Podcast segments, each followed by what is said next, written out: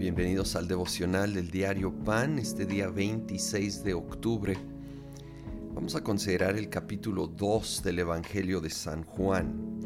La primera mitad de este capítulo relata la famosa historia de Jesús convirtiendo agua en vino en una boda y aclara que esto fue la primera de sus señales. No solo era un milagro, era una señal. Estaba señalando, revelando, mostrando algo. Eh, en el versículo 6 dice, había ahí seis tinajas de piedra de las que usan los judíos en sus ceremonias de purificación. En cada una cabían unos 100 litros. Jesús dijo a los sirvientes, llenen de agua las tinajas, y los sirvientes las llenaron hasta el borde. Eh, es una historia conocida, sabemos cómo termina, pero hay detalles tan importantes que pudieran pasar desapercibidos. E, esa agua que él convirtió, bueno, primero los recipientes en sí, eran tinajas de piedra, dice que eran para una ceremonia de purificación de los judíos. Entonces aquí vemos representado el antiguo pacto, el antiguo testamento.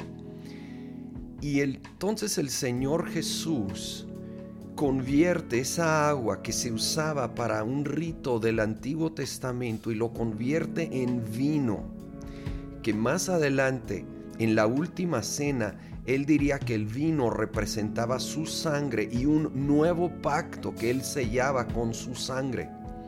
Aquí vemos desde ahorita en su primera señal, Jesucristo está haciendo una declaración.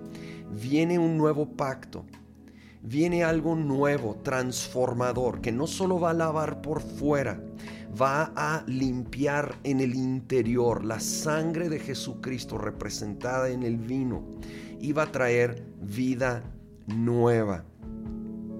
Ahora me llama la atención y he enseñado de esto, de, eh, es tan breve la narración, simplemente dice... Que, vayan y traigan agua y eran como 100 litros eh, en cada una y había seis, entonces como 600 litros de agua y no es como que podían ir a la esquina y abrir la llave, ¿verdad? Tenían que ir probablemente a la orilla del pueblo, a un pozo, ir sacando cubeta por cubeta para ir llenando esos 600 litros eh, escuché a un maestro de la Biblia enseñar que pudiera haber tomado un par de días completar esta tarea. Mínimo fue muchas horas. Y tal vez ellos estaban pensando, ¿qué importancia tiene esto? Nadie quiere tomar agua en una boda. Obviamente el contexto es que se había acabado el vino en esa boda.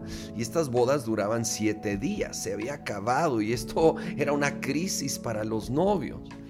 Y entonces los sirvientes al estar trayendo cubeta tras cubeta de agua, sin que nadie les diera un aplauso, un reconocimiento, nadie estaba emocionado de que trajeran agua, lo que querían era vino, se pudieran fácilmente haber desanimado pensando qué propósito tiene, qué sentido tiene que yo esté haciendo esta tarea sin que nadie preste atención, nadie lo reconozca y parece que realmente no tiene ningún fruto, ningún beneficio. No se podían imaginar que eran copartícipes con el Señor Jesús con el Hijo de Dios en su primera señal, que él iba a convertir esa agua en vino.